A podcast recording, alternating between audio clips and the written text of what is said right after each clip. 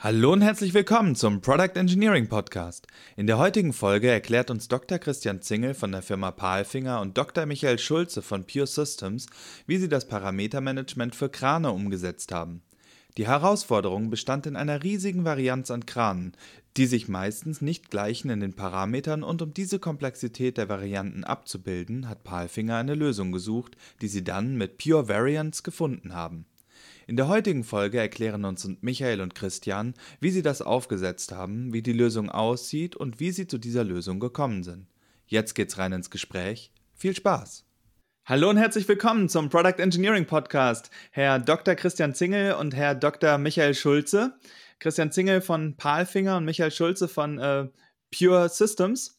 Ähm, wollt ihr euch unseren HörerInnen einmal vorstellen und auch eure Historie und die Firmen, von, von denen ihr kommt? Ja, hallo, Christian Singel spricht jetzt. Äh, ja, ich freue mich sehr dabei zu sein und sehr gerne sage ich gerne ein paar Worte zu mir selbst und auch zu der Firma, bei der ich arbeite. Vielleicht beginne ich mit meiner Person. Ich bin äh, jetzt seit einem guten Jahr bei Palfinger beschäftigt, bin 43 Jahre alt und bin aktuell verantwortlich für den Competence Cluster Systems Engineering habe eine durchaus schon äh, längere berufliche Karriere im Kontext Systems Engineering hinter mir war jetzt äh, vor Palfinger knapp zwei Jahre lang bei Engineering Methods beschäftigt. Darauf werde ich auch nochmal zurückkommen, damals als Teamleiter MBSE und war davor dann etwa siebeneinhalb Jahre lang bei AVLIS GmbH in Graz. Kennt vielleicht der ein oder andere klassische Hidden Champion machen viel Powertrain Engineering und sind Weltmarktführer für Prüfsysteme, habe dort verschiedenste Positionen bekleidet im Kontext von Systems Engineering und davor habe ich in Karlsruhe auch zu dem Thema MBSE promoviert und habe ein Maschinenbaustudium und eine Informatik-Kaufmann-Lehre abgeschlossen. Ja, die Firma Palfinger vielleicht auch ganz kurz. Palfinger kennen wahrscheinlich eher mehr Leute noch, weil man durchaus, wenn man auf der Autobahn aufmerksam ist, immer wieder diese Baustoff-LKWs mit den roten Kranen hinter der Zugmaschine oder am Heck sehen kann. Das sind üblicherweise Palfinger-Krane. Ich bin da so selbstbewusst, das zu sagen, weil Palfinger auch dort Weltmarktführer ist haben aber auch noch jede Menge andere Produkte, auch andere Produktlinien, also zum Beispiel Arbeitsplattformen, Forstkrane, Marinekrane und vieles mehr dergleichen. Und ja, entsprechend auch ein sehr breit aufgestelltes Portfolio, was auch später sicherlich nochmal Thema werden wird. Naja, und im Großen und Ganzen ist Palfinger jetzt ein Unternehmen von circa ja, 12.800 Mitarbeitern, dürfen es aktuell sogar sein mit einem Umsatz von knapp 2,4 Milliarden Euro in 2023, das wir anpeilen. Dementsprechend durchaus schon ein sehr großer Mittelständler, gerade am Weg doch zu einem äh, wirklich großen äh, Konzern und ich sag mal im Bereich der, der, der, Ladekrane und angrenzender Hebellösungen wirklich äh, ein, ein absoluter Global Player mittlerweile. Ach, spannend. Wie groß ist ungefähr die, die Produktentwicklung, also an, an Mitarbeitenden? Kann man das ja, ungefähr sagen über den Daumen? Ja, es sind äh, weltweit ungefähr 800 Entwickler. Wow. Und also von den knapp 12.800 Mitarbeitern. Wir haben natürlich sehr, sehr große Anteile mhm. an Produktion. Wir haben eine sehr hohe Produktionstiefe. Aber dementsprechend äh, sind 800 Entwickler noch nicht wahnsinnig viel, aber auch hier stark wachsen, gerade durch den zunehmenden Einfluss der Software kommen da mhm. auch ganz, ganz neue Skills und neue Arten von Entwicklern und neue Entwicklungsfelder dazu. Sehr schön, vielen Dank. Ich glaube, das, das Thema wird uns nachher auch nochmal noch mal beschäftigen. Bestimmt. Michael. Ja, genau, dann würde ich sozusagen mich auch mal kurz vorstellen. Mein Name ist äh, Michael Schulze, ich bin bei der Firma Pure Systems äh, angestellt. Äh, zu Pure Systems werde ich gleich sozusagen noch ein paar Ausführungen machen, weil sich da in der letzten Zeit tatsächlich kleine Veränderungen ergeben haben. Ähm, aber ich werde auch ein bisschen zur Historie der Firma auch ausführen. Aber innerhalb der, der Firma Pure Systems selbst sozusagen bin ich für den äh, Bereich Consulting äh, verantwortlich. Das ist sozusagen mein Hauptarbeitsbereich. Äh, daneben das war früher etwas mehr sozusagen, aber dazu habe ich jetzt sozusagen relativ wenig Zeit mittlerweile. Sind die nationalen, internationalen Forschungsprojekte auch sozusagen auf meinem Tisch. Das bedeutet sowohl die Antragstellung, also Ideenfindung, als auch sozusagen administrative Aufgaben, teilweise auch sozusagen mitarbeiten bei ja, den Ideen, die man sich ausgedacht hat, auch mal prototypisch umzusetzen. Das heißt, dieses Vorwärtsdenken auch in die Zukunft, äh, fünf bis zehn Jahre vorwärts, bevor es dann tatsächlich irgendwann mal im Produkt landet. Und äh, da das Thema Forschungsprojekte auch, äh, sage ich mal, sehr eng verwandt ist mit Dingen, die man halt vielleicht irgendwann mal in die Standardisierung überführen will, Äh, wenn das zum Beispiel ein Ergebnis eines Forschungsprojektes ist, äh, ist das auch zumindest auf meinem Tisch, äh, sage ich mal, strategisch angesiedelt. Das heißt nicht, dass ich mache da die ganze Arbeit, aber zumindest habe ich da den Überblick. Mhm. Und eines der Forschungsprojekte, die da auch tatsächlich zu einem Standard äh, führen aktuell oder geführt haben, äh, ist, die, ist das SpaceXT-Projekt, wo das, äh, ja, sag ich mal, das Standardunterfangen, sage ich mal, es ist noch nicht abgeschlossen, aber sozusagen die Standardisierung sind wir mittendrin. Das ist die Variability Exchange Language bei der Oasis mhm. äh, und von diesem Komitee bin ich auch Chair. Zu meinem Hintergrund, äh, ich bin äh, Informatiker von der Ausbildung her, äh, habe auch äh, promoviert im Bereich Informatik und zwar von 2005 bis 2011 Davor habe ich schon einmal bei der Firma Pure Systems gearbeitet. Also es war so mhm. äh, von der Historie. Ich äh, habe mein Studium abgeschlossen, habe ein kleines Forschungsprojekt an der Uni äh, zu äh, Ende gebracht, habe dann bei der Firma Pure Systems angefangen, habe direkt am Anfang sozusagen mit den Geschäftsführern vereinbart, wenn sich die Möglichkeit bietet, würde ich gerne nochmal äh, mich sozusagen ein bisschen weiterbilden. Das hat sich dann nach zwei, drei Jahren eben ergeben bin dann zurück an die Universität gewechselt, habe dort promoviert äh, und kurz bevor ich sozusagen fertig war mit der Promotion, äh, ist Pure Systems erneut an mich herangetreten und hat gefragt, wann ich denn endlich fertig werde, äh, weil sie bräuchten da jemand, der sozusagen von dem Gebiet ein bisschen Ahnung hat und die Kunden berät. Und seit 2011 bin ich wieder bei der Firma Pure Systems, äh, eben genau in diesem Bereich, äh, zu Anfang halt äh, mit mehr Forschung und das hat sich dann immer mehr in den Bereich Consulting, sage ich mal, ja, verlagert das sind jetzt ungefähr 90 Prozent meiner Arbeitszeit, die ich definitiv mit dem Consulting direkt beim mhm. Kunden Probleme lösen, Integration äh, des Werkzeuges in die Toolketten und so weiter äh, eben beschäftigt bin. Zur Historie von Pure Systems. Pure Systems selbst ist äh, 2001 gegründet worden, äh, hat Hauptquartier in Magdeburg, ist sozusagen vollständig äh, dem Thema Variantenmanagement verschrieben. Also das ist unser einziger Fokus. Äh, wir betreiben das aber eben auf mehreren Ebenen, eben wie ich schon sagte, im Thema Forschung. Wir haben dazu auch ein professionelles Werkzeug, Pure Variance, darauf werden wir sicherlich auch noch ein bisschen eingehen im Rahmen dieses, äh, sage ich mal, Gesprächs hier. Äh, und natürlich auch Standardisierung, also voller Fokus auf Variantenmanagement und äh, systematische Wiederverwendung. Ähm, ich sagte ja bereits äh, ganz kurz, dass sich sozusagen bei Pure Systems auch ein bisschen was verändert hat. Also wir sind Weltmarktführer seit vielen, vielen Jahren auf diesem Gebiet, was natürlich dann auch das Interesse bei anderen Firmen, sage ich mal, vielleicht für Übernahmen äh, durchaus äh, ja, aufkommen lässt. Und das ist auch tatsächlich der Fall. Wir wurden im Oktober 2023 äh, eben aufgekauft von der Firma PTC. Äh, sozusagen, dass man jetzt sagen muss, Pure Systems äh, von PTC mhm. äh, und auch sozusagen Pure Variance, das Werkzeug ist dann sozusagen jetzt eine PTC-Technologie. Mhm. Aber sozusagen das, was wir uns heute sozusagen angucken oder besprechen werden im Rahmen äh, dieses Podcasts, äh, ist natürlich alles noch im Rahmen äh, der Zusammenarbeit Palfinger und Pure Systems passiert. Aber sozusagen, ich wollte das der Vollständigkeit halber erwähnen, dass wir sozusagen jetzt zum PTC gehören, was ein amerikanischer äh, Konzern ist, der eine Vielzahl von Werkzeugen eben rund um die Produktentwicklung eben anbietet, äh, eben auch PLM und ALM-Lösungen, mit denen wir eben auch schon integriert haben in der Vergangenheit äh, und natürlich jetzt diese Dinge weiterhin äh, verstärken werden. Das ist natürlich eine spannende Entwicklung, die jetzt quasi direkt einen Monat vor unserem Gespräch hier ähm, ja, öffentlich geworden ist. Also vielen Dank, dass du das direkt, direkt ansprichst. Sehr gerne, ja.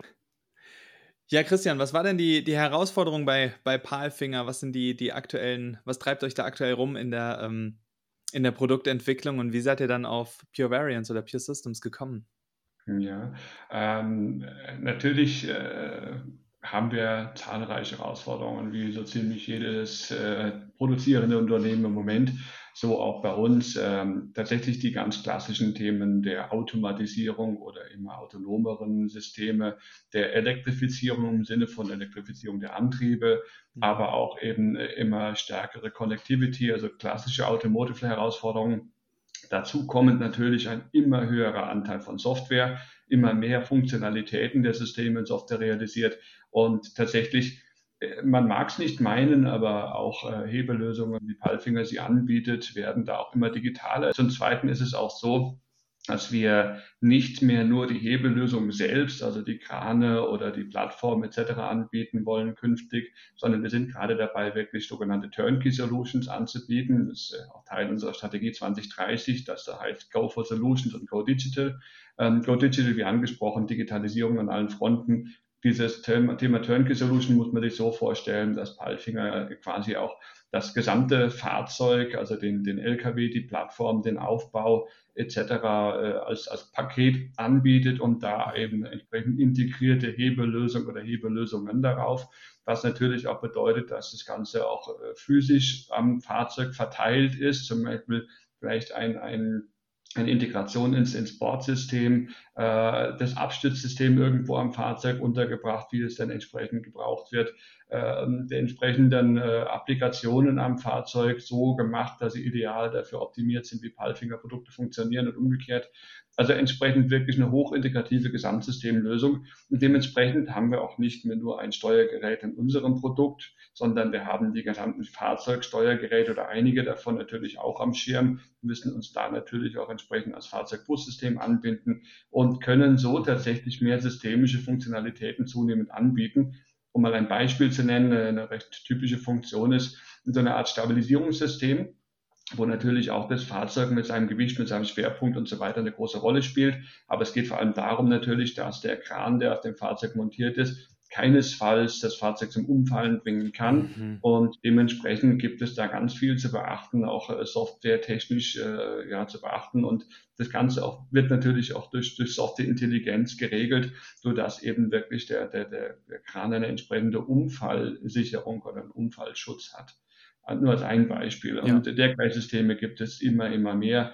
Und mhm. die Herausforderung für Palfinger ist, dass natürlich das Unternehmen aus einer klassischen Maschinenbauerecke kommt. Aber das äh, ist natürlich jetzt schon seit längerem immer mehr geworden. Natürlich sind da hydraulische Systeme, teilweise auch pneumatische Systeme, elektrische Systeme. Jetzt aber immer eben mehr Elektronik, Sensorik, Aktuatorik und dann eben auch die Software. Und ja, äh, natürlich ist es für ein, für ein klassisches Maschinenbauunternehmen immer eine Herausforderung. Das sieht man ja auch bei Automotive-Lern, wie das damals passiert ist, dass die Software immer entscheidender wurde und noch weiterhin immer entscheidender wird. Ja, so auch bei uns und äh, entsprechend bedeutet das sowohl Änderungen in der Organisation wie auch in den entsprechenden Methoden und Prozessen und auch Werkzeugen, die eingesetzt werden. Und naja, beim Stichwort Werkzeuge es ist so, dass wir gerade in Bezug auf die Software-Systeme selbst, beziehungsweise auf die, auf die Embedded Software, also auf die Firmware selbst festgestellt haben, dass man natürlich auch äh, nicht nur Herausforderungen, sondern auch Möglichkeiten hat. Mhm. Nämlich, dass man einen Kran optimal parametrieren kann, mhm. dass man wirklich alles aus ihm herausholen kann, in Anführungsstrichen, wenn man ihn wirklich genau so konfiguriert, wie der Kran auch wirklich metalltechnisch, physisch und, und, und schwerpunkttechnisch und so weiter aufgebaut ist. Also ganz ja. viele geometrische Daten aber wie er eben auch eingestellt werden kann. Und mhm. dementsprechend haben wir gesagt, naja, es wäre doch gut, wenn wir die Chancen neuer Technologien nutzen und sagen, wir parametrieren die künftigen Krane mit unserer neuen Steuerung genauso optimal, wie es diese konfigurierte Individuum dann auch braucht mhm. und haben uns dann auf die Suche begeben und jetzt muss ich die Perspektive wechseln. Palfinger begab sich auf die Suche. Ich war zu der Zeit noch nicht bei Palfinger, sondern eben bei Engineering Methods als MBSE-Teamleiter beschäftigt und eines schönen Tages erreichte uns ein Anruf von Palfinger, dass äh, ja doch eine Lösung gebraucht würde, um genau dieses Ziel einer äh, optimalen Parametrierung der neuen Kransteuerungsgeneration oder überhaupt generell der Kranfamilien der neuen äh, wie das denn sein, wie das funktionieren könnte mhm. und wie das aussehen könnte und ob Engineering Methods denn da vielleicht einmal schauen könnte, welche Möglichkeiten es da gibt. Das haben wir getan, haben uns auch sehr spezielle Werkzeuge angeschaut, unter anderem auch eines meines ehemaligen Arbeitgebers Aphaelist mhm. oder eben auch von Vector Informatics, also sehr spezifische Systeme aus der Automotive-Welt.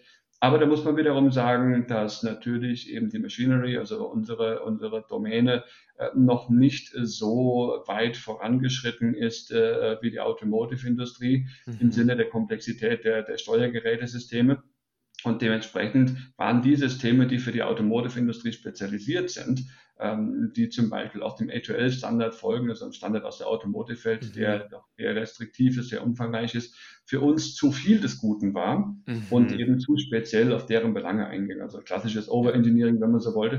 und äh, dann haben wir auch geschaut, naja, welche Systeme können denn äh, mit Variabilität trotzdem sehr gut mhm. umgehen sind aber nicht so eingegrenzt und so spezialisiert auf diesen Bereich Automotive.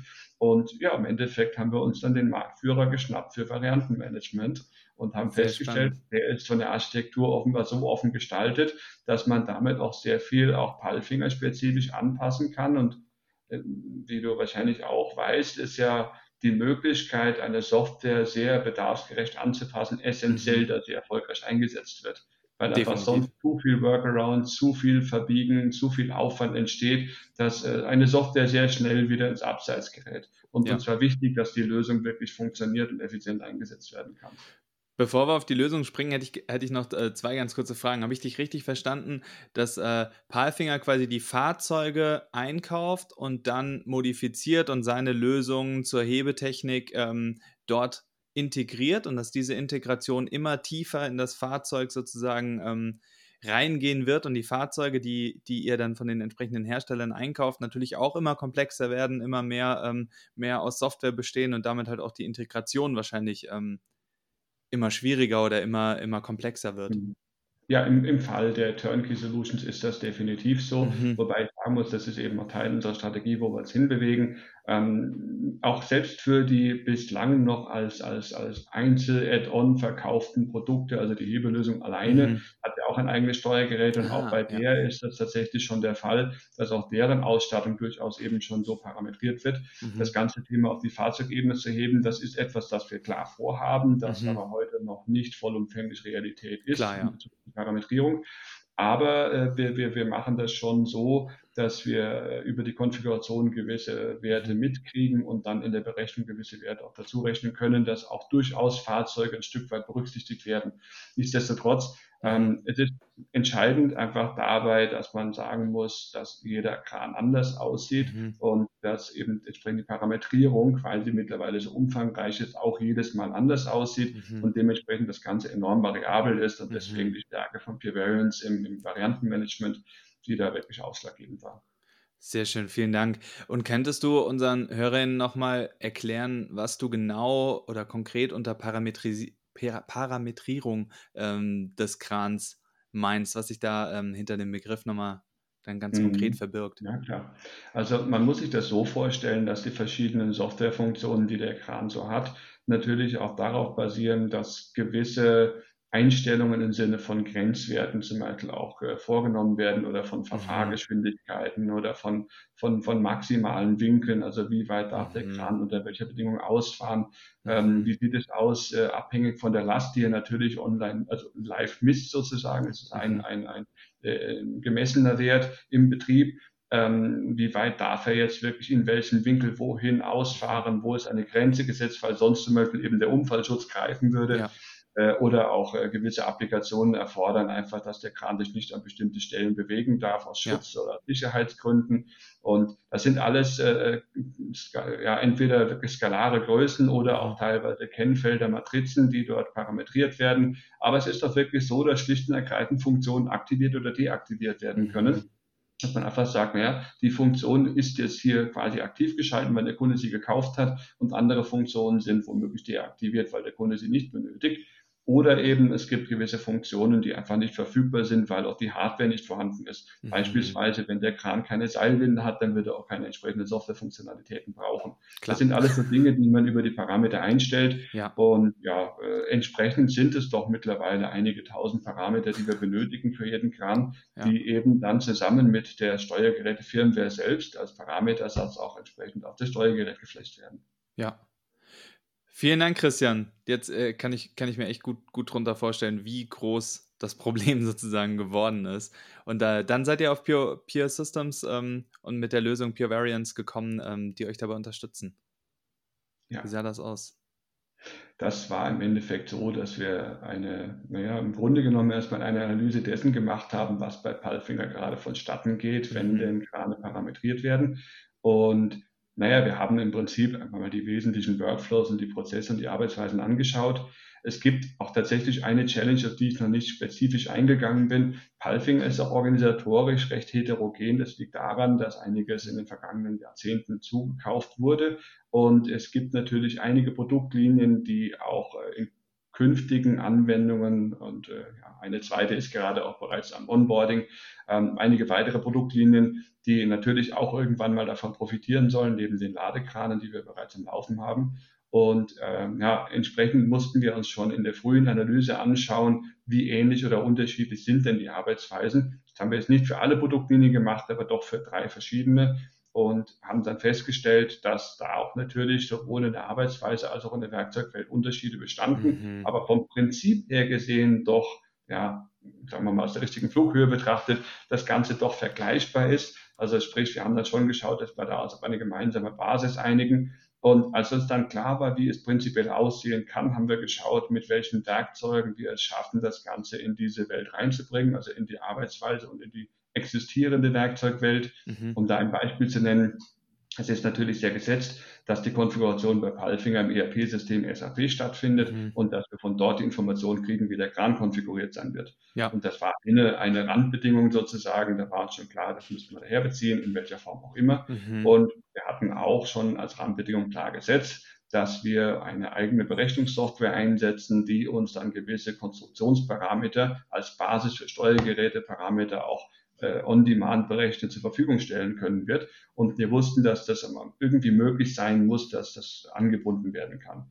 Und entsprechend mit diesen Voraussetzungen und Anforderungen haben wir dann natürlich geschaut, womit ist das möglich und haben eben diesen vorher schon angedeuteten Kompromiss geschlossen, wobei es kein, kein wirklicher Kompromiss war. Ähm, wir haben versucht, eine Lösung zu finden, die, die unseren Bedürfnissen entspricht, die aber auch nicht zu groß und zu high sophisticated ist, weil daraus entsprechend wieder hoher Aufwand resultiert wäre und wo möglicherweise auch einfach uns zu enge Grenzen gesteckt würden, mhm. dass wir auch da nicht effizient hätten arbeiten können. Und anhand dieser Kriterienliste und der entsprechenden Arbeitsweisen und, und Nutzerbedürfnisse und so weiter haben wir dann schon recht klar sagen können, dass Prevariance mit, mit der höchsten Wahrscheinlichkeit das sein wird, dass unsere Bedürfnisse erfüllen wird und ja, äh, ich bin froh, dass ich damals die Entscheidung entsprechend getroffen habe und äh, wurde bislang auf keinen Fall enttäuscht, ganz im Gegenteil. Sehr gut. Und Michael, bei dir kam dann die Anfrage an, dass sich da jemand für eure Lösung interessiert.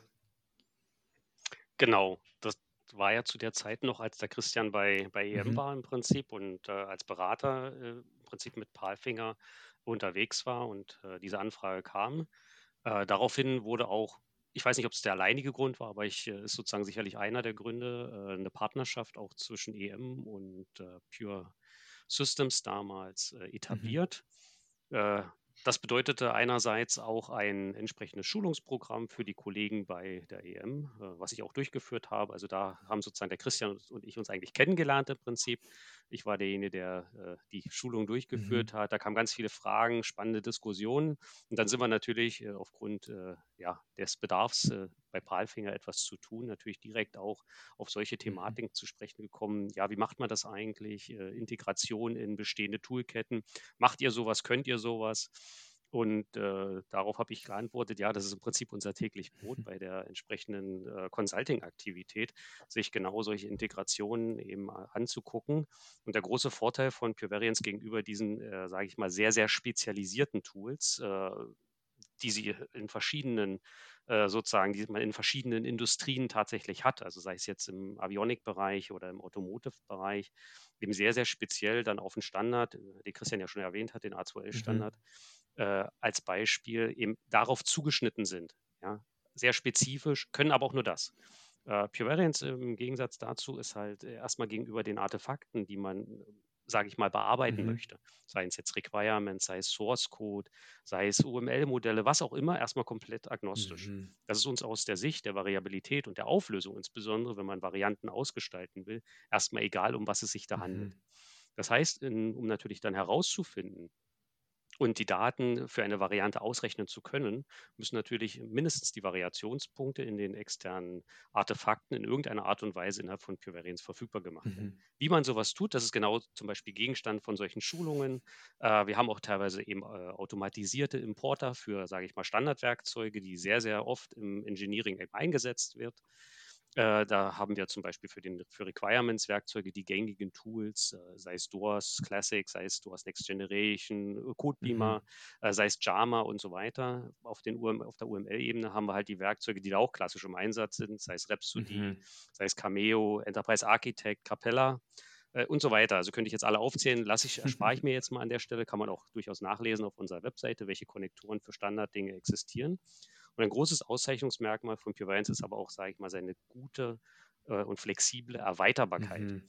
Das ist gerade äh, eben, sage ich mal, hier auch der Schlüssel, eben sich nahtlos in bestehende Toolketten zu integrieren und eben Ausgabeformate zu erzeugen für Werkzeuge, die bereits existieren, oftmals eben auch äh, ja, homegrown äh, die in den einzelnen Firmen eben speziell dafür entwickelt wurden. Mhm. Und äh, wenn man die natürlich integrieren will, braucht man eine gewisse Flexibilität ja. und Erweiterbarkeit im Werkzeug. Ja. Und da gibt es halt verschiedene Anknüpfungspunkte im Werkzeug. Vorne sozusagen für den Import.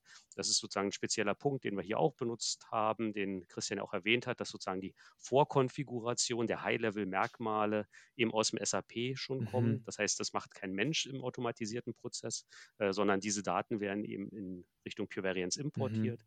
Dann werden verschiedene andere Werkzeuge für Berechnung angeworfen. Das hat Christian auch erwähnt, dass es ein Geometrie-Tool gibt, was sozusagen so ein paar Grenzwerte errechnet, die eben, eben in die Variantenkonfiguration mit einfließen.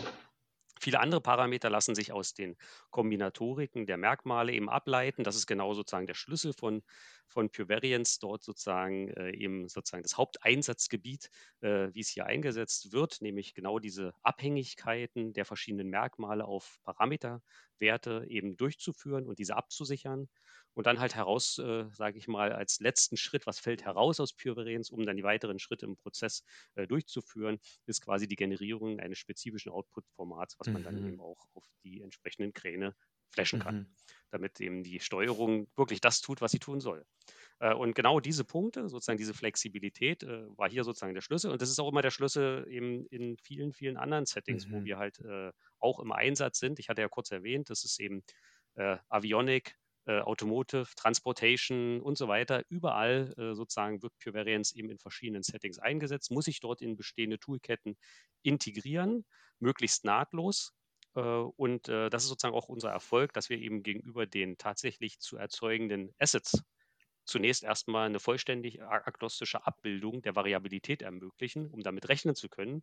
Und dann quasi, was bei uns eben äh, den Fachbegriff mal zu erwähnen, Transformation genannt mhm. wird, äh, im Prinzip die Assets in die gewünschte Form zu überführen, damit sie im weiteren äh, Arbeitsverlauf und Prozess tatsächlich nutzbar mhm. sind. Was, he was heißt das jetzt, die Assets zu überführen, damit die äh, nutzbar werden? Genau. Ähm, Tatsächlich äh, spricht man, wenn man über ein gesamtes Asset, also ein Asset könnte ein Requirement Mhm. sein, könnte ein UML-Modell sein, könnte ein Set von Mhm. Parametern sein.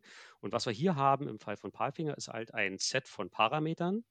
Und oftmals variieren selbst die Parameter nicht unbedingt. Also es gibt es auch, dass bestimmte Parameter in der Steuerung da sind oder nicht da mhm. sind. Aber was hier tatsächlich variiert, ist oftmals der Wert des Parameters. Mhm.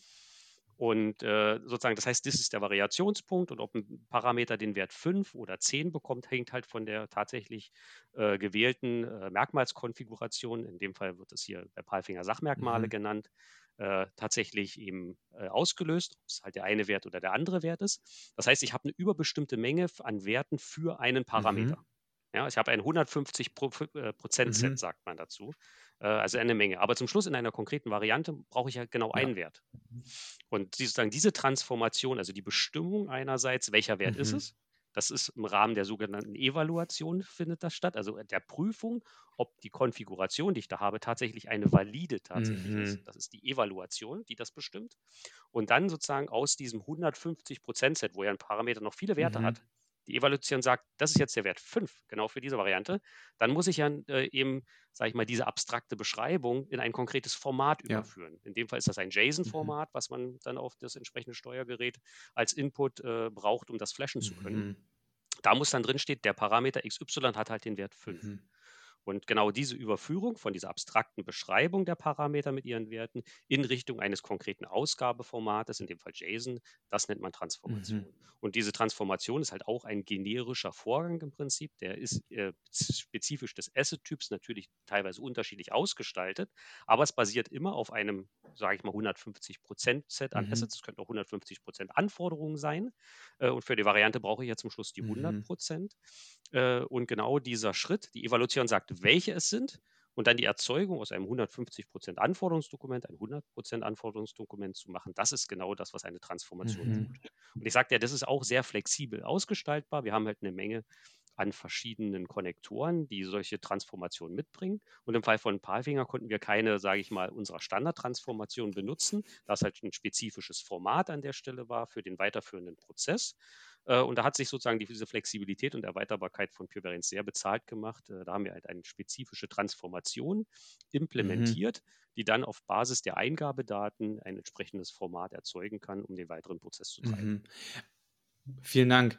Das heißt, ähm, das Ergebnis, was aus Pure Variants rauskommt, ist dann quasi die für eine Produktvariante konfigurierte JSON oder, oder ja, ähm, passende JSON-Datei mit den Parametern.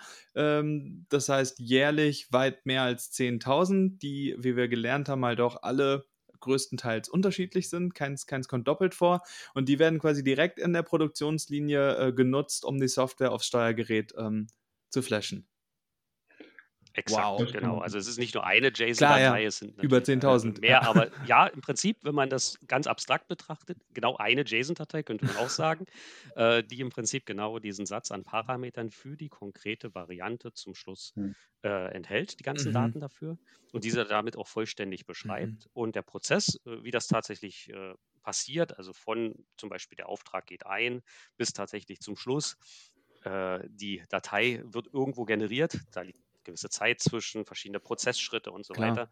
Ich weiß nicht, ob wir da im Einzelnen drauf eingehen wollen. Äh, Christian, kannst auch gerne ja, du erklären also, äh, oder ich, ist mir gerne, egal. ja. Also ähm, ich will es auch heißt nicht zu tief erklären, aber ich glaube, die, die einführende Erklärung von Michael, mhm. einfach die Tatsache, dass wir die, die, die Parametermodelle für die gesamte Produktfamilie und sukzessive werden da auch weitere Familien dazukommen, bereits äh, im, im Tool haben. Wow und dann einfach durch diese Evaluation die Auswahl erfolgt. Das ist ja im Grunde genommen der, der, man kann sagen, fast schon der Startschuss. Sehr, sehr gut fand ich persönlich auch in der Zusammenarbeit einfach, dass wir festgestellt haben, wir reden hier ja nicht von Entwicklung, sondern von Produktion. Und unser Ziel war mhm. ganz klar, möglichst hoher Automatisierungsgrad. Und ich kann vorwegnehmen, das haben wir geschafft, nämlich bis zu 100 Prozent. Es muss kein Mensch mehr eingreifen. Es ist so, dass wenn in SAP eine Kundenbestellung eingegangen ist und diese auf den Status Fertigungsauftrag erstellen gesetzt wird, sogenannte Eröffnungsdatum, eben Eröffnung des Fertigungsauftrages, mhm.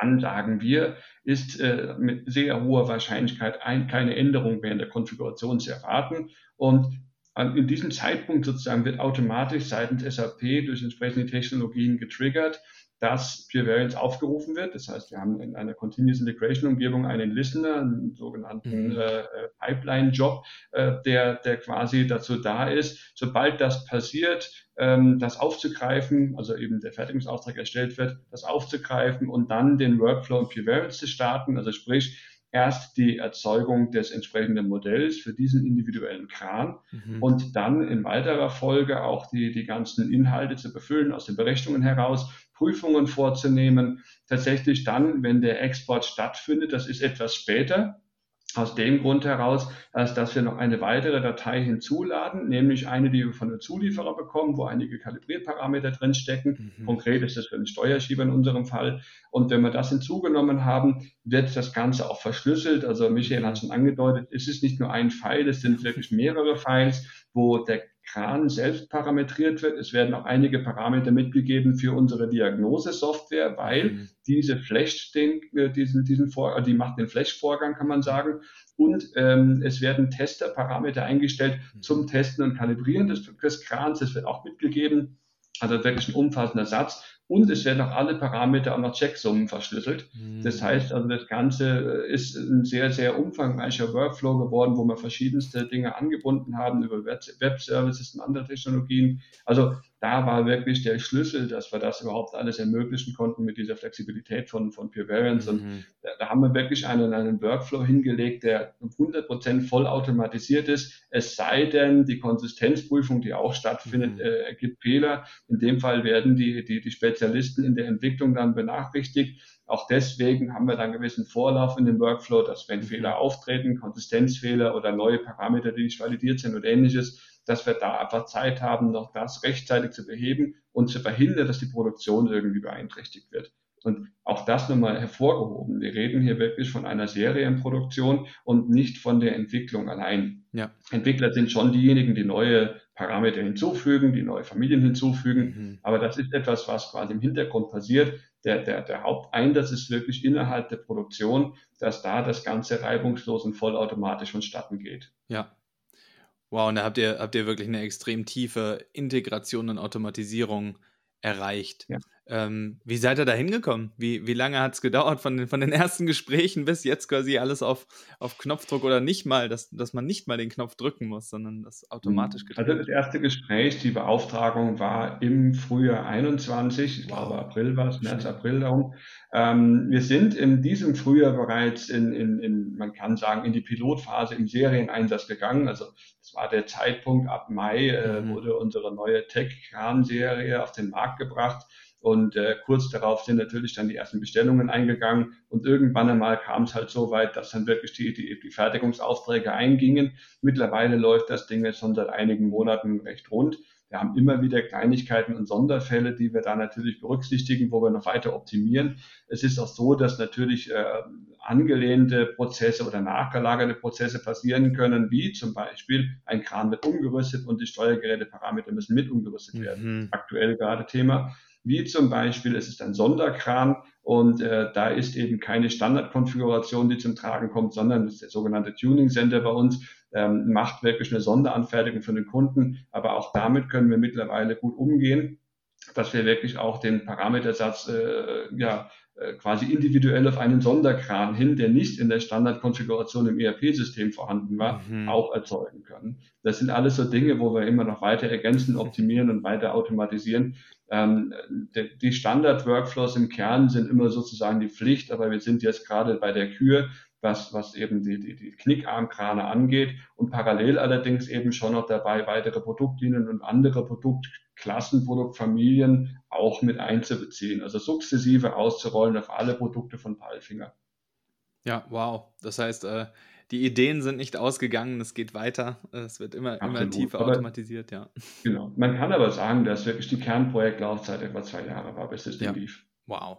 Das ist ja wirklich, wirklich, also bei, für die Integrationstiefe und die Komplexität der, der Systeme extrem flott. Also Respekt. Ja. Und in der Phase habt, habt ihr wahrscheinlich auch äh, relativ eng zusammengearbeitet, äh, weil da war ja wahrscheinlich auch viel, viel Consulting-Arbeit, ähm, Michael, auf eurer Seite zu tun, um die, die Integration in so eine ähm, spezialisierte Welt dann noch zu schaffen. Mhm. Ja, absolut. Ähm, das ist aber auch genau das, was eben äh, wirklich richtig Spaß macht, äh, da auch mit den Experten zusammenzuarbeiten. Also wer sozusagen Interesse an Technik hat Mhm. insgesamt, auch die Dinge verstehen will, sozusagen, der ist natürlich bei uns als Consultant natürlich perfekt aufgestellt, weil man eben in verschiedene Industrien Mhm. reingucken kann, äh, verschiedene Systeme auch mal tatsächlich äh, aus einem Blickwinkel kennenlernt. Also man versteht natürlich nicht alles, weil man äh, nicht der Domain-Experte ist, aber äh, viele Dinge äh, erschließen sich einem nach einigen Diskussionen dann doch äh, sehr gut. Das ist für, also ich sozusagen über mich persönlich das mal sagen darf, also mich interessiert das äh, total, verschiedene Geräte und äh, wie Dinge wirklich funktionieren im Detail zumindest mal mhm. kennenzulernen. Äh, das, was ich total spannend finde, das ist sozusagen äh, äh, einerseits, äh, sage ich mal, nützlich, weil es einen interessiert. Andererseits ist es aber auch vor allen Dingen wichtig, das wirklich zu mhm. verstehen, weil man muss ja herausarbeiten, wo steckt wirklich die Variabilität. Mhm äh, weil um die geht es tatsächlich, die muss man abbilden und modellieren. Und da muss man natürlich auch die Use Cases vollständig ja. verstehen. Und das hatten wir sehr viel, äh, solche Diskussionen, sehr, sehr spannende Diskussionen. Dann natürlich auch Fragestellungen, wie modelliere ich das? Mhm. Das ist genau dann der Punkt, wo das Consulting halt wirklich dann auch sehr intensiv wird, äh, aber auch eben total Spaß macht. Äh, und ich muss sagen, die Kollegen bei, bei Palfinger waren auch immer wirklich immer top mit dabei, äh, super vorbereitet, auch total schnell im Kopf. Also das, das machte richtig Spaß. Man musste nicht Sachen sieben, acht Mal erklären, mhm. äh, sondern ein, zwei Mal hat definitiv gereicht. Und das, äh, das ist sozusagen, man hat dadurch natürlich auch genau diesen, äh, sage ich mal, Geschwindigkeit erreichen können, dass man eben das nach zwei Jahren äh, bis zu diesem Punkt, wo wir jetzt sind, tatsächlich gebracht hat. Das ist, äh, muss man sagen, das ist sehr, sehr mhm. schnell. Äh, das klappt nicht immer so. Also wir haben äh, natürlich auch andere, sage ich mal, Leuchtturmprojekte, wo das auch ähnlich gut, effizient mhm. geklappt hat. Aber man muss sagen, das ist nicht der Standard. Das muss man sagen. Also viele Firmen brauchen bei diesen, sage ich mal, Umstellungen oder Integrationen von bestimmten Dingen doch deutlich länger. Ja. Das muss man eindeutig sagen. Da ist Palfinger schon einer der sehr, sehr schnellen. Äh, und äh, eben das hat, wie gesagt, auch Spaß gemacht. Man hat viele verschiedene Bereiche äh, getroffen. Nicht alles hat was mit Variantenmanagement zu tun, muss man auch sagen. Äh, aber eben, eben die angrenzenden Bereiche muss man als Consultant natürlich auch verstehen. Also äh, Prozesse wie Configuration Management, wie Change mhm. Management, äh, wie Automatisierungslösungen. in dem Fall hatten wir zum Beispiel auf Azure DevOps mit den Pipelines gesetzt. Wie funktioniert das? Wie integriert sich sowas in den äh, sage ich mal, insgesamten Ablauf, wenn man so einen Workflow eben automatisiert äh, treiben will. Diese ganzen Themen sind natürlich auch alle total spannend, äh, sind ein bisschen abseits vom Variantenmanagement, aber nichtsdestotrotz absolut wichtig, wenn man das Thema eben äh, wirklich tief integrieren will dass das eben wirklich ein automatischer Workflow zum Beispiel wäre. Ja, man muss ja auch dazu sagen, dass tatsächlich jetzt äh, die, die Zusammenarbeit mit Pure Systems sogar nur anderthalb Jahre lang war, weil der mit EM gestartet wurde und dann erst im Spätsommer 21 entschieden wurde, es wird Pure. Also das haben wir sogar in gut anderthalb Jahren mhm. geschafft, was Sport zu bringen. Ähm, was ich auch noch auf jeden Fall erwähnen möchte, ist nämlich genauso auch meine Kollegen von, von also meine Ex-Kollegen von der Engineering Methods, weil man muss sich so vorstellen, ähm, wir haben im Grunde genommen in den frühesten Phasen wirklich eine Proof of Concept aufgebaut, mhm. wo dann auch eben Kollegen von EM äh, eben diesen, diesen, diesen Proof of Concept gemeinsam mit Pure System Kollegen aufgesetzt haben und damit erstmal nachgewiesen haben, wie es denn überhaupt funktionieren kann. Und das war, glaube ich, auch ein entscheidender Schlüssel, dass man da auch dann schon mal wirklich Dinge ausprobieren konnte und auch sukzessive schauen konnte, sind wir da auf dem richtigen Pfad mhm. und entsprechend auch im, im, Projektmanagement adaptieren konnte. Und das war wirklich, glaube ich, sehr, sehr entscheidend, dass wir wirklich Schritt für Schritt gut durchgegangen sind und die einzelnen Funktionen angebunden haben und aufgrund von der Systematik, die wir eingesetzt haben, mit diesen Workflow-Analysen auch immer relativ gut uns auf den, auf den Kern fokussieren konnten ja. und nicht, und das ist leider oft der Fall, sich in irgendwelchen Seitensträngen oder Details verloren haben. Also auch da einfach wirklich Engineering Method im Sinne von äh, die Methodik, sowas zu engineeren, war da auch sehr, sehr entscheidend und ja, entsprechend dieses Dreiergespann und damals, wie gesagt, erst aus der Perspektive von EM als Projektleiter, dann weiter als Projektleiter aus Perspektive von Palfinger das verfolgt, ähm, muss man wirklich sagen, dass, dass drei Firmen so gut zusammenarbeiten und dann auch zudem auch jetzt in der Konstellation bei Palfinger Kollegen aus verschiedensten Bereichen, also zum Beispiel von, es nennt sich PQM bei uns, das Process and Quality Management, die auch den Bereich SAP verantwortet, über die ICT, also die, die IT-Abteilung, über die entsprechenden Fachabteilungen und über die Centers of Excellence. Das sind wirklich viele, mhm. viele Kollegen. Also insgesamt würde ich sicher sagen, über die Zeit waren da 30, 40, 50 Kollegen involviert. Ähm, viele Personen wirklich in diesem Kreis mit drin wo man auch nur lobend erwähnen kann. Das hat sehr, sehr gut funktioniert und äh, wir haben es immer wieder geschafft, uns auch auf einen guten, pragmatischen, aber auch nachhaltigen Weg zu einigen und sind jetzt zu einer echt gut funktionierenden Lösung gekommen.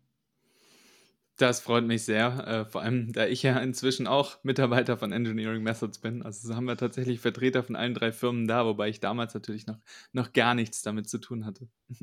Ja. ähm, genau, ihr habt jetzt schon, schon viel darüber gesprochen, wie die, wie die Einführung lief und was da äh, Faktoren war, weshalb es ähm, besonders gut gelaufen ähm, ist. Was würdet ihr dann noch sagen? Was, was hat sich in, vor allem bei, was musste sich bei Palfinger äh, verändern und ähm, waren, die, waren die Leute dafür offen? Hat das, ähm, hat das gut geklappt im Vergleich ähm, auch zur, zur Arbeitsweise davor? Ich kann mir vorstellen, vorher lief es deutlich weniger automatisiert und, und deutlich holpriger. Aber so ein. Ich, ja. ja. Ähm, tatsächlich, Palfinger hatte ja auch wirklich eine Not damals, insofern, als dass die neue Steuergerätegeneration von der Architektur sehr abgewichen ist von den alten Steuergerätegenerationen mhm. und auch eben in der Parameterarchitektur und Struktur. Und man brauchte so oder so eine Lösung. Ja. Es, es, war jetzt keine Frage, welche oder ob ja, ob mhm. nein, sondern nur welche Lösung es wird. Das Ja war klar. Mhm. Ähm, was man auch ergänzen muss, ist, es gab vorher schon mal eine, ich sag mal, komplett selbstgebaute Software. Es hat ein, zwar ein Partnerunternehmen programmiert, aber im Grunde war es eine Eigenentwicklung. Ähm, da hat man festgestellt, dass diese Lösung, also ein komplettes äh, Make sozusagen, auch nicht unbedingt nachhaltig ist. Uns war wirklich wichtig, weil auch zu Beginn die Frage durchaus im Raum stand, sollen wir es wieder komplett selbst machen? Mhm. Uns war schon wichtig, auch diese professionelle Basis zu haben. Ja. Also eine, eine, eine professionell gepflegte und entwickelte und, und, und weiterentwickelte Software wie Pure Variance ist ein Riesenunterschied zu einer Software, die mal selbst äh, beauftragt wird zu programmieren die aber einfach technologisch auch stehen bleibt. Weil mittlerweile Softwareprogrammierung nicht nur einfach ein Stück Code ist, das da kompiliert wird und läuft, sondern da sind so viele Bibliotheken und Technologien, die, die drumherum liegen, die aber weiterentwickelt werden und irgendwann outdated sind. Mhm. Und insbesondere natürlich auch aus, aus äh, äh Security-Gründen, also aus Datensicherheitsgründen und, und diesen Dingen natürlich auch irgendwann wirklich gefährlich werden können. Und dementsprechend, da war ja ein ganz klarer, ganz klare Notlage in Anführungsstrichen zu sehen, dass man sagt, naja, jetzt kommt die neue Generation und die Parameter werden mehr, die werden umfangreicher sein. Da, da führt ja kein Weg drum herum. Und äh, insofern war dann auch relativ klar, man muss jetzt unbedingt handeln. Und ja, durchaus gab es auch die Angst, dass das äh, ein echtes Problem werden wird. Zum Glück konnten wir das zum, zum Guten hin tatsächlich auflösen. Sehr gut. Und Michael, von eurer Seite, also ihr habt schon gesagt, quasi Palfinger war so mit 40, 50 ähm, Leuten, verschiedene Center of Excellences und so weiter ähm, involviert. Ähm, von euch, eurer Seite, wie, wie groß waren da die Aufwände und wie, ähm, wie schätzt du ein? Du hast schon gesagt, bei Palfinger ging es besonders schnell im Vergleich zu anderen Kunden, aber. Ähm ja, also warum habe ich gesagt, dass es besonders schnell ging? Also, das, ähm, also ich sage gleich mhm. noch was zu den Aufwänden, aber sozusagen, warum sage ich eigentlich sozusagen, dass es relativ schnell geht? Ähm, einerseits, klar, bei Palfinger gab es eine entsprechende Notwendigkeit, wirklich was mhm. zu tun. Also der Druck war natürlich auch da. Das ist sozusagen in dem Fall natürlich hilfreich, äh, da als Beschleuniger zu wirken. Äh, nichtsdestotrotz gibt es das auch bei anderen Firmen, aber die tun sich teilweise mit der, mit der ja, Entscheidung mhm. tatsächlich schwer, äh, tatsächlich daran zu gehen. Und oftmals ist das äh, tatsächlich gar nicht ein Problem, äh, weil es vielleicht Geld kostet oder weil ich mir Expertise von außen reinholen äh, muss, sondern oftmals als äh, großes Hindernis bei einigen Firmen, wo es dann halt vielleicht nicht mhm. gut läuft, auch mal scheitert, das, auch das kommt natürlich vor, äh, liegt daran, dass äh, die Firmen oftmals nicht ja, bereit sind oder nicht die Kappe haben, äh, da wirklich mit entsprechendem ja. Aufwand reinzugehen. Also das ist ja. auch sozusagen, was wir natürlich, wir sind da immer sehr ehrlich gleich am Anfang, wenn wir über Consulting sprechen. Wenn ihr das wirklich machen wollt, so mhm. nach dem Motto als Kunde, äh, seid euch gewiss, dass mindestens 50 Prozent, insbesondere in der mhm. ersten Phase, also wenn man sozusagen das aufbaut äh, und in Betrieb nehmen will, dass 50 Prozent der Arbeitszeit von Schlüsselpositionen, also die, die wirklich das Wissen ja. haben, mindestens da reinfließen muss. Und das ist wirklich die unterste mhm. Grenze. Wenn man da drunter geht, dann kann man es eigentlich direkt mhm. sein lassen. Das wird nichts. So nach dem Motto nebenbei, neben dem Job, äh, meiner täglichen Arbeit, äh, das, das ist zum Scheitern ja. verurteilt. Ja. Und unsere besten Erfahrungen haben wir tatsächlich gemacht, wenn wir weit über 75 drüber sind. Mhm. Und wenn wir Leute haben, die 100 Prozent dran arbeiten können, dann ist das bis jetzt immer ein Erfolg mhm. Und das muss man halt wissen. Das sagen wir auch ganz offen, wenn wir sozusagen am Anfang äh, mit den Kunden über solche Dinge sprechen oder mit den potenziellen mhm. zukünftigen Kunden, muss man ja in dem Fall sagen, ähm, dass da eben entsprechende Aufwände auf der Seite des Kunden anfallen und nicht alles eingekauft ja. werden können. Weil wir sind natürlich nicht die Domain-Experten, wir sind Experten für Variabilität und können viele Fragen stellen, die dann zum äh, Nachdenken anregen, um die richtigen Informationen zu extrahieren. Das auf jeden Fall, da sind wir, das können wir auch sehr gut. Aber sozusagen natürlich die Domäne selbst. Also ich bin kein mhm. Kranexperte, ich bin auch kein Experte für zum Beispiel mhm. Airbag-Steuergeräte mhm. oder, oder Getriebe oder für eine, eine Flugzeugturbine. Klar. Obwohl ich alle so eine Projekte ja. gemacht habe, davon mal abgesehen, äh, als Unterstützer oder als derjenige, der auch da der Lead Consultant mhm. war. Äh, nichtsdestotrotz, äh, die Arbeit, also das Modellieren innerhalb des Werkzeuges, um welche Variabilität sich da wirklich handelt, das muss der Kunde schon selbst tun. Ja. Das kostet Zeit.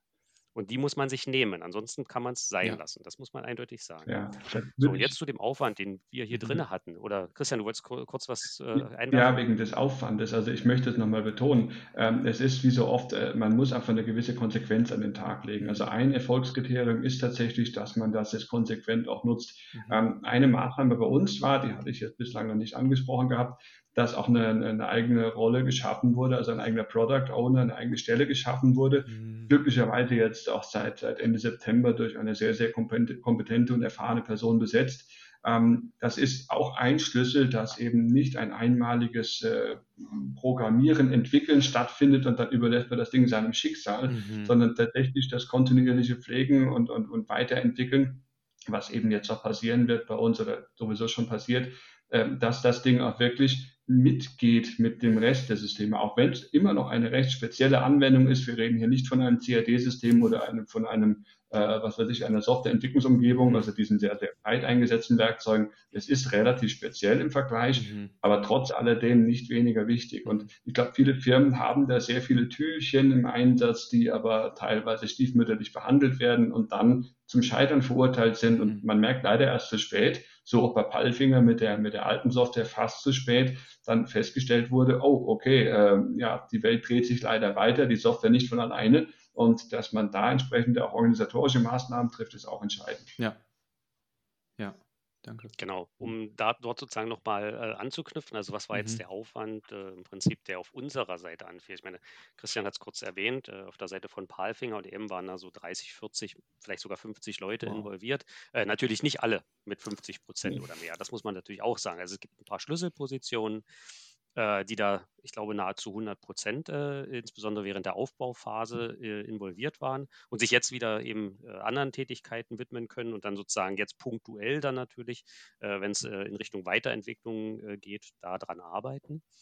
Ähm, aber sozusagen, wie gesagt, wichtig diese Schlüsselposition. Auf unserer Seite ist der Aufwand deutlich geringer. Mhm. Ja, das muss man natürlich auch sagen. Also wir sind da nicht mit 30, 40 Leuten unterwegs, sondern wir waren mhm. drei äh, tatsächlich, wobei ich die Hauptarbeit mhm. äh, bezüglich des Consultings natürlich gemacht hat, äh, habe. Ein anderer Kollege äh, unterstützt hat bei dem Aufbau der mhm. IT-Dinge, also Installationssupport und all diese Dinge, die natürlich auch äh, essentiell sind, um mich da eben entsprechend äh, von diesen Tätigkeiten eben mhm. freizuhalten, damit ich mich eben aufs Consulting konzentrieren kann.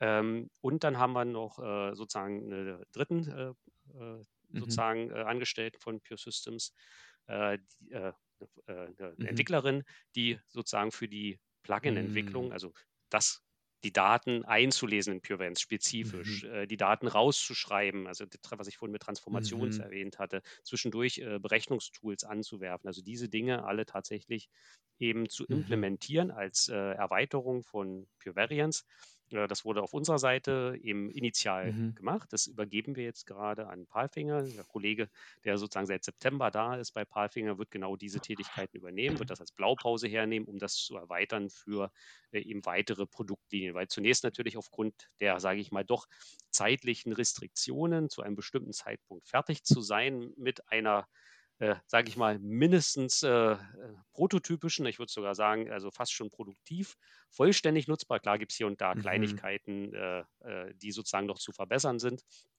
Äh, eben solche Lösungen zu entwickeln, haben wir das sozusagen übernommen, weil wir natürlich unsere API aus dem FF kennen, Klar. logischerweise, und da dann an die richtigen Stellen anfassen, um dann die Dinge rauszuschreiben. Ähm, aber sozusagen das übergeben wir gerade an den Kollegen, äh, um sozusagen dort dann die Weiterentwicklung auch treiben zu können. Mhm. Also es, auf unserer Seite ist es mhm. begrenzt. Äh, das ist aber tatsächlich auch von Projekt zu Projekt sehr unterschiedlich. Also wie viele Leute da im Einsatz sind. Mal sind es ein, zwei Consultants, so auch manchmal mehr. Es hängt von der Größe des Projekts ab. Wenn man es sozusagen äh, eben konzernweit, also es gibt auch große äh, Kunden von uns, äh, wo das sozusagen konzernweit Pure Variance mhm. als das Management-Tool äh, für die Variabilität gesetzt ist. Und da muss man das in sehr, sehr vielen mhm. Arbeitsgruppen einführen führen, dann sind mehr als, als also mal ein, zwei Consultants durchaus auch schon mal unterwegs. Natürlich nicht alles mhm. gleichzeitig. Also da gibt es dann schon unterschiedliche Settings.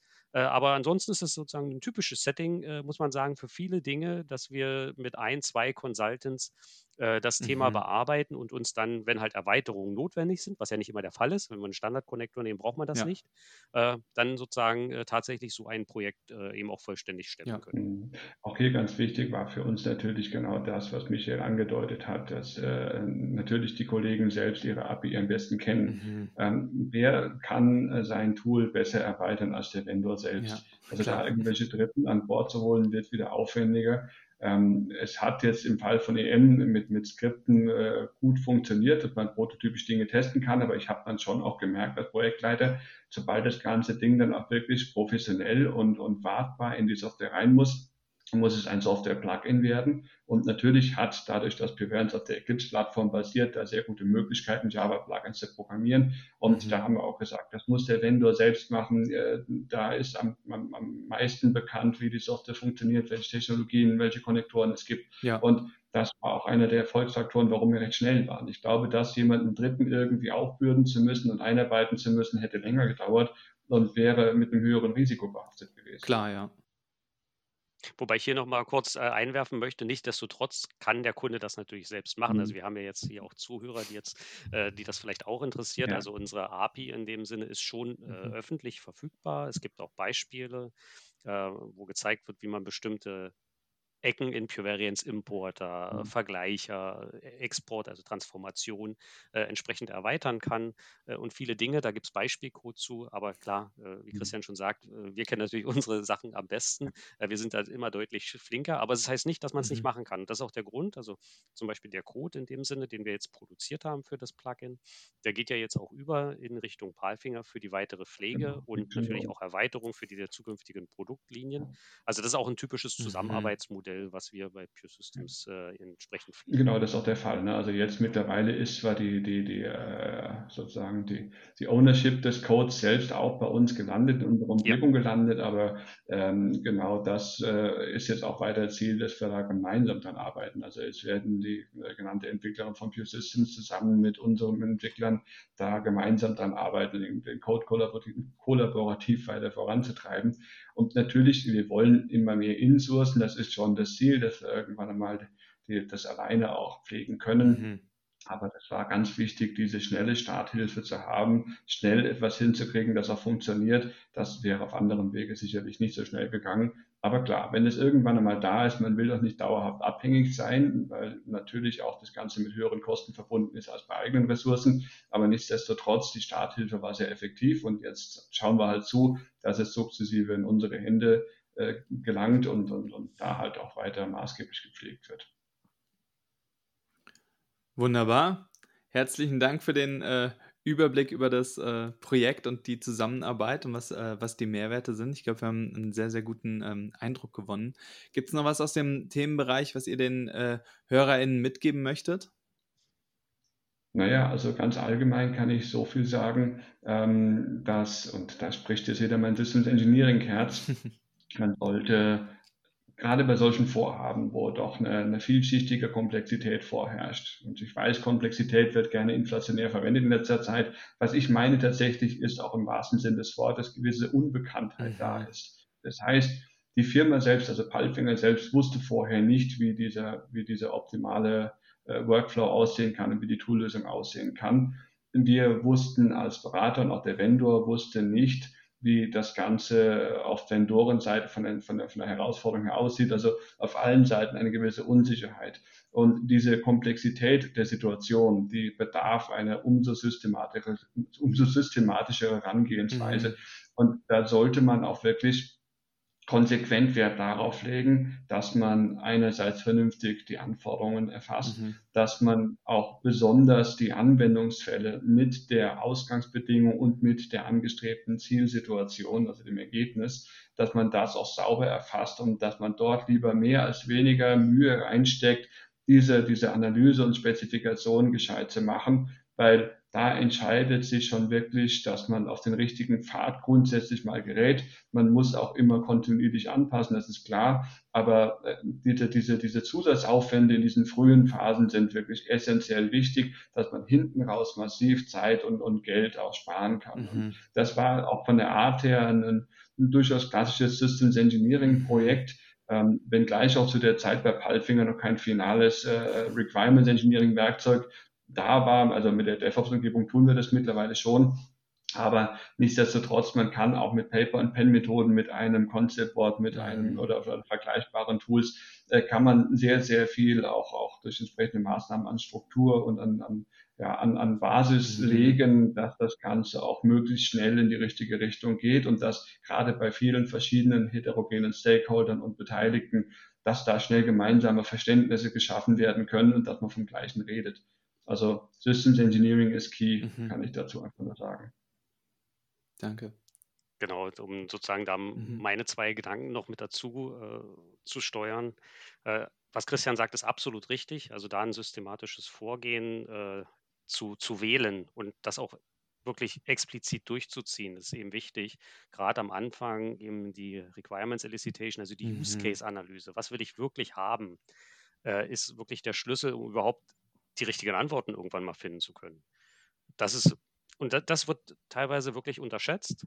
muss man tatsächlich sagen. Dann sind viele Dinge, die man bei Kunden auch äh, eben vorfindet, äh, sind ja das typische Not Invented Here-Syndrom. Mhm. Äh, das gibt es auch sehr, sehr häufig. Äh, ich kann das durchaus in gewisser Weise verstehen, ne? weil wenn man es selber macht, weiß man natürlich, was drin ist. Das ist ein Punkt. Ähm, es macht auch durchaus Spaß, äh, sicherlich vielen Leuten, eigene Werkzeuge zu mhm. entwickeln. Aber eigentlich sollen ja die Leute keine Softwarewerkzeuge entwickeln, sondern sie sollen die, sage ich mal, Produkte entwickeln, wofür das Unternehmen mhm. steht. Das haben wir zum Beispiel auch bei einigen Kunden schon gesehen, dass dann halt eben gesagt wird, okay, dann mach, das machen wir selbst. Ja. Ja, aber es ist nicht so einfach, wie es dann tatsächlich nachher im Tool aussieht. Da steckt da schon ein bisschen mehr dahinter. Äh, das sind so Punkte, denen wir begegnen oder eben die Nutzung von äh, inadäquaten mhm. Tools. Ne? Also dass auch, auch zum Beispiel die Verwechslung von Versionen und Varianten, dass das ist, mhm. äh, dass das eben keine, sage ich mal, Synonyme sind, sondern schon deutlich unterschiedliche Dinge mhm. und die unterschiedlich zu behandeln sind. Äh, das ist vielen nicht bewusst und da wird dann halt einfach quasi ein Config-Management benutzt, um quasi Varianten mhm. abzubilden. Und dann rennt man irgendwann mal in die, äh, sage ich mal, Situation rein, dass einem die Maintenance komplett auffrisst mhm. äh, von diesen Dingen äh, vom Zeitaufwand her. Und da gibt es viele solcher Punkte. Ich könnte diese Liste noch länger machen, aber äh, das ist sozusagen eben entsprechend der Punkt, anständige Analyse am Anfang, wo will man wirklich hin? Mhm wo steht man vor allen mhm. Dingen auch? Ja, also das ist auch ein ganz wichtiger Punkt. Viele Leute wissen gar nicht, wo sie wirklich stehen. Also die Ist-Analyse ist auch essentiell. Ja. Ähm, nicht, nur, nicht, nicht, nur, wo ich hin will, weil ich muss die, den Ist-Zustand kennen, um den Weg von Ist zum Soll äh, irgendwie tatsächlich auch beschreiben mhm. zu können. Äh, da helfen wir auch bei solchen Dingen. Ne? Wir machen auch Analysen als Beispiel im Unternehmen, um herauszufinden, wo liegt eigentlich wirklich das Problem. Es ist nämlich nicht immer grundsätzlich, dass äh, das Problem nur beim Variantenmanagement mhm. liegt. Das ist ein Teilproblem oftmals, um hier mal auch mal den Aspekt äh, zu beleuchten, dass viele Unternehmen, nicht die ganz großen, die haben da äh, relativ wenig Probleme, aber zum Beispiel auch mit Config-Management. Mhm. Ja, also da, das auch ein großes Problem ist, muss man tatsächlich sagen. Äh, äh, so, so einfach wie, wie sich Config-Management anhört, ist es nämlich dann eigentlich auch wieder nicht. Das muss man ja. auch betonen. Äh, und wie gesagt, da gibt es viele, viele weitere Punkte und um genau die eben adressieren zu können, ist genauso eine Analyse am Anfang, Ist-Zustand und wo will ich hin, eben essentiell. Erst dann kann ich auch einen Plan entwickeln, wie ich das ganze mhm. Thema angehe. Wunderbar. Vielen Dank. Ich glaube, das ist ein, ein gutes Schlusswort. Ähm, herzlichen Dank für, für eure Insights und äh, dass ihr euch die Zeit genommen habt heute hier äh, für die Podcastaufnahme. Sehr gerne. Sehr gerne, vielen Dank. Das war das Gespräch mit Christian und Michael. Vielen Dank fürs Zuhören. Abonniert gerne den Podcast, damit wir uns mit der nächsten Folge hören. Bis dahin eine gute Zeit.